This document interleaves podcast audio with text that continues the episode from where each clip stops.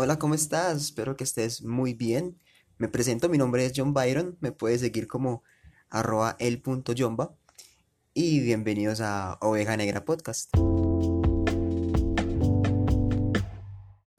Bueno, antes de empezar quisiera recordarles que lo que yo voy a decir acá no es una verdad absoluta, sino que es algo que yo he venido aprendiendo mediante mi experiencia. Igual cada quien pues, puede tener su criterio y me parece algo pues, perfecto. Entonces, en el capítulo anterior hablamos sobre lo que eran los evangélicos y hoy vamos a hablar sobre el evangelio según Jomba. ¿Qué es evangelio? ¿Qué significa evangelio?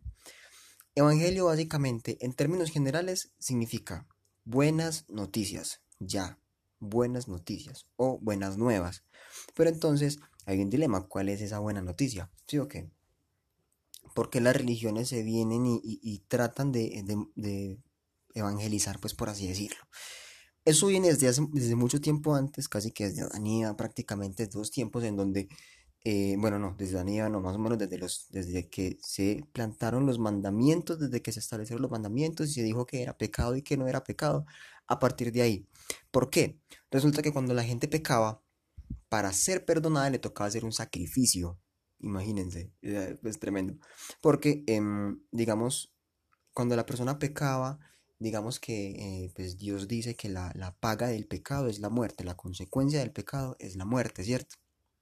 Entonces, eh, digamos, para que la gente pudiera ser perdonada, lo que les tocaba hacer era, sacrificar un cordero. Un, cordero es como un cabrito, un cabrito joven, ¿cierto? Y ese cordero simbolizaba como eh, mucha inocencia, pureza, como algo limpio, ¿cierto? Entonces, esa, ese sacrificio lo que, lo que representaba era como que yo al ser un pecador transfiero mi pecado a ese animal y ese animal recibe la muerte que yo debía merecer, ¿cierto? Entonces es como ese sacrificio y a partir de ahí yo soy perdonado. Entonces imagínese cuántas veces tuvo que haber matado a alguien un cordero para poder ser perdonado sabiendo que todo el mundo peca y que nadie es perfecto. ¿no? Eso tuvo que haber sido tremendo, pues muchos animalitos muertos. Entonces, cuando, pues, parce, como nadie, todo el mundo pecaba, o sea, todo, el mundo peca, ¿quién no peca? Entonces Dios, vio eso y yo como que, pues, Dios vio eso y como que dijo como que, nea, nadie se va a salvar, pues, sí, nadie se va a salvar, parce, nadie va a poder estar cerca de Dios y, y todo, porque digamos, como eh, Dios es santo, perfecto, puro y es todo eso bueno, Él no tiene nada que ver con el pecado, entonces cualquier persona que tenga pecado, pues no puede estar cerca de Dios.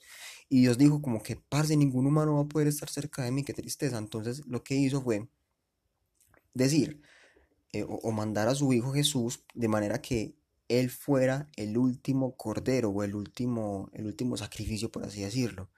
Entonces, digamos que si miramos la historia de Jesús, fue una persona que no pecó, que fue pura, que fue sin mancha.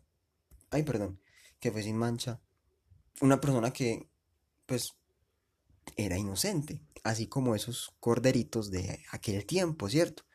Entonces, claro, básicamente Jesús es como ese sacrificio que nosotros hubiéramos tenido que hacer. Entonces, básicamente fue como, como, güey, ya si tú pecaste, ya no tienes que sacrificar un animal, porque ya alguien se sacrificó por ti. Si tú pecaste, tienes eh, como consecuencia la muerte, pero no te preocupes porque pues ya alguien pagó ese, ese, ese, castigo que tú merecías, ya alguien lo pagó y pues ya tú no tienes que pasar por ese mismo destino. Lo único que tienes que hacer es arrepentirte, cambiar de actitud, eh, tomar nuevas costumbres, pues por así decirlo, y ser una mejor persona, según pues lo que, lo que Dios quiera y todo eso. El caso es que si nos vamos para esa época, para la época de Jesús, donde tú para recibir perdón tenías que sacrificar un animal, y pues era prácticamente imposible poder estar, digamos, cerca de Dios o hablar con Dios o tener la libertad de hablar con Dios como lo hacemos hoy en día. Eso era imposible para ellos.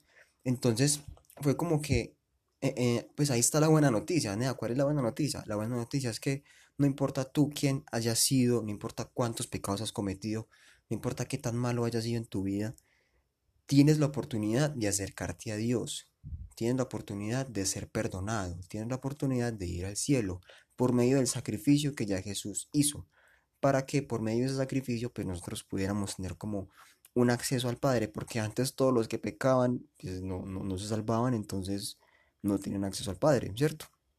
Básicamente es eso. La palabra lo menciona como, como bueno, si después, si a partir de Jesús existe el cielo y el infierno, entonces antes de Jesús, ¿qué había?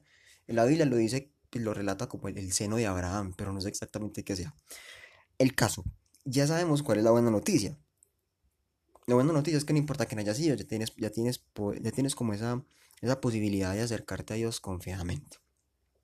Básicamente, eso es lo que hablan, pues, diría yo, casi que la mayoría de las religiones, el hecho de poder acercarse a Dios. Pero entonces, ¿por qué las religiones quieren imponer. Algunas lastimosamente tratan de imponer, otras veces evangelizan, otras veces es más respetuosa y toda la cosa. Pero ¿por qué las religiones quieren que su religión sea más grande?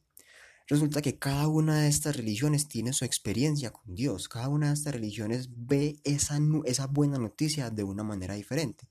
Y al final lo que quieren hacer es que las demás personas, los no creyentes, los del mundo, los seculares, todo eso, tengan acceso a esa buena noticia y la entiendan. Entonces por eso es que todas las religiones tratan de evangelizar a los demás, porque sienten que eso les cambió la vida y quieren que Dios también les cambie la vida a las demás personas. Realmente lo hacen, lo hacen por amor, aunque muchas veces se equivocan en la forma, tocando de puerta en puerta, otros juzgando, otros regañando, otros recriminando, ¿cierto? Hay, hay maneras lastimosamente erróneas, pero, pero pues uno diría que lo que quieren es que uno entienda.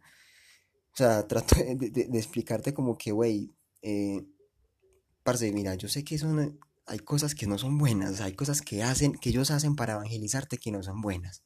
Pero nada, ellos tienen como una buena intención, sino que es un dilema, porque es como que, ¿cómo me vas a decir que tienes buena intención juzgándome, cierto? Pero al final eso también hace parte como de, de, de su ignorancia misma, como que tratan de hacer algo bueno haciendo algo que al final no es tan bueno, pero eso hace parte de su ignorancia.